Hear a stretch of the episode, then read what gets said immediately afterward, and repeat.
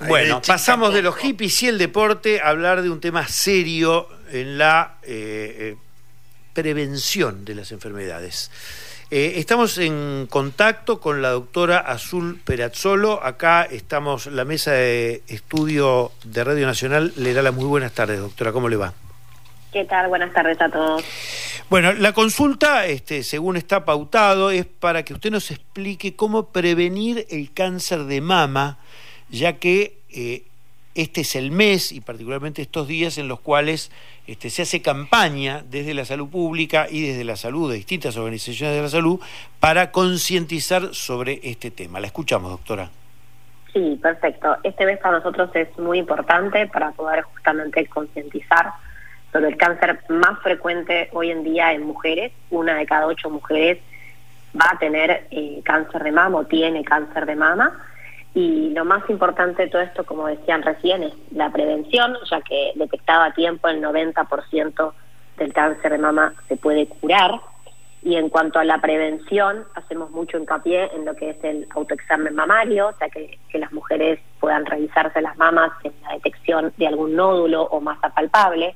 Pero como algunos de los cánceres de mama no todos son palpables, también es muy importante hacer los controles anuales. Esto incluye la mamografía y o ecografía mamaria que debiera hacer cada mujer, aunque sea una vez por año, para detectar justamente estos tumores que uno no puede palpar. Doctora Peracholo, ¿a partir de qué edad este, este control de mamografía tiene que realizarse o por lo menos conscientemente debe realizarse? Sí, la Sociedad Argentina de Mastología recomienda realizar, realizarlo a partir de los 40 años. Obviamente esto está individualizado en cada paciente según los antecedentes personales o familiares. El mismo puede realizarse antes, sino en una paciente sin antecedentes personales o familiares de cáncer de mama, a partir de los 40 años se recomienda realizar la mamografía al menos una vez por año. Doctora, la propagación tan masiva de cirugías plásticas eh, puede tener alguna incidencia en la aparición de cánceres? No, no, la verdad que no, no está demostrado que la colocación de prótesis mamarias en las mujeres aumente la frecuencia del mismo. La, realidad es que no, no, no, no. La otra pregunta que quiero hacerle, usted habló de antecedentes personales y familiares. Respecto de los familiares, lo que quería preguntarle es qué porcentaje de incidencia hay estadísticamente. Y segundo, cuando habla de antecedentes personales, me gustaría que tratara de explicarnos a qué se refiere. Sí, bueno, a ver, el cáncer de mama, el 70% es esporádico, es decir, que no tiene ningún tipo de, causa genética, sino que se manifiesta. Un 20% del cáncer de mama tienen, es familiar y un 10% es hereditario. En las pacientes que pertenecen a este 10%, en el caso de que ellas presenten una mutación, esta mutación eleva el riesgo de tener cáncer de mama hasta un 60 o 80% a lo largo de la vida. Por eso es que en estas pacientes el control tiene que ser un poco más estricto. Sin embargo, como le mencionaba recién, el 70% del cáncer de mama es esporádico y no le podemos adjudicar ninguna causa específica. Ajá, pero por ejemplo, si pensamos en los cambios de hábitos, en las tendencias, este, de hoy, eh, donde la mujer tiene más participación en una vida laboral, en, la profesional, etcétera.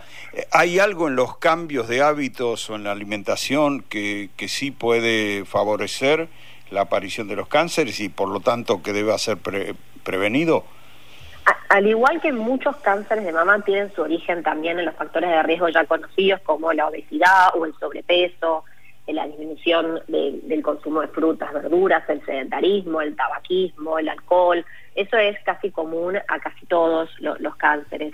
Específicamente lo que sí se observó en estos últimos años es un aumento del cáncer de mama en las pacientes jóvenes, es decir, menores a los 40 años.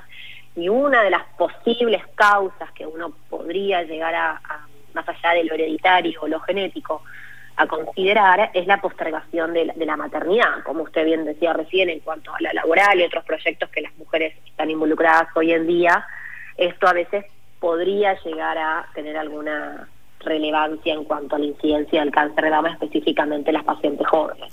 Doctora Perazzolo, usted trabaja en el Instituto Fleming, un, instituto que tiene mucho prestigio en todo lo que es el área eh, oncológica. Eh, y decía al principio, este es un mes muy importante para nosotros o nosotras, me refiero a, los que eh, se especializan en este tipo de problemas de salud. ¿Por qué es importante y qué hace la salud pública para tratar de ayudar a esa prevención? Bueno, más allá de todo la, digamos, lo, que nos ayudan ustedes como medios a difundir eh, que la paciente concurra a hacerse los chequeos, creo, creo que es lo más importante. Eh, siendo el cáncer más frecuente en mujeres, es muy importante la visibilización del mismo, realizarse los, los controles preventivos y también el autoexamen mamario, que eso eh, quizás no depende de que uno vaya al médico o no, pero sí fomentar que la paciente conozca sus mamas y pueda detectar si hay algo o no que le llame la atención. Em, en cuanto a las estrategias de salud pública, hay algunos hospitales que establecen, o algunos centros privados que establecen en octubre, mamografías, digamos, eh, sin costo para la población, justamente para bueno poder prevenir eh, de forma precoz el cáncer de mama. Bueno, doctora, ¿hay algo más que usted crea que tenemos que ayudar a difundir o, poner el acento? No, simplemente los, los controles anuales que deben realizar las pacientes es lo más importante y recordar, porque muchas veces eh, la paciente tiene miedo de concurrir cuando se palpa algo o cuando se nota algo diferente en la mama, que lo más importante es siempre acudir al profesional, ya que un 90% de los cánceres detectados a tiempo son curables. Y este es un mensaje que, que a veces no, no se conoce o no se llega a difundir y que por más de que no se ha detectado a tiempo para cada estadio hay un tratamiento específico para poder ayudar eh, a la paciente. Creo que eso es lo más importante. Bueno, creo, creo que esta conversación nos tiene que ayudar a todos, porque esto también en cada uno de nuestras casas, en cada uno de los vínculos familiares, también uno siendo hombre también tiene que aportar, no es que, no es que tiene que ser ajeno a eso. Así que eh, muchísimas gracias, doctora Azul Perazzolo, por esta entrevista. Que tenga muy buenas tardes. Igualmente, hasta luego.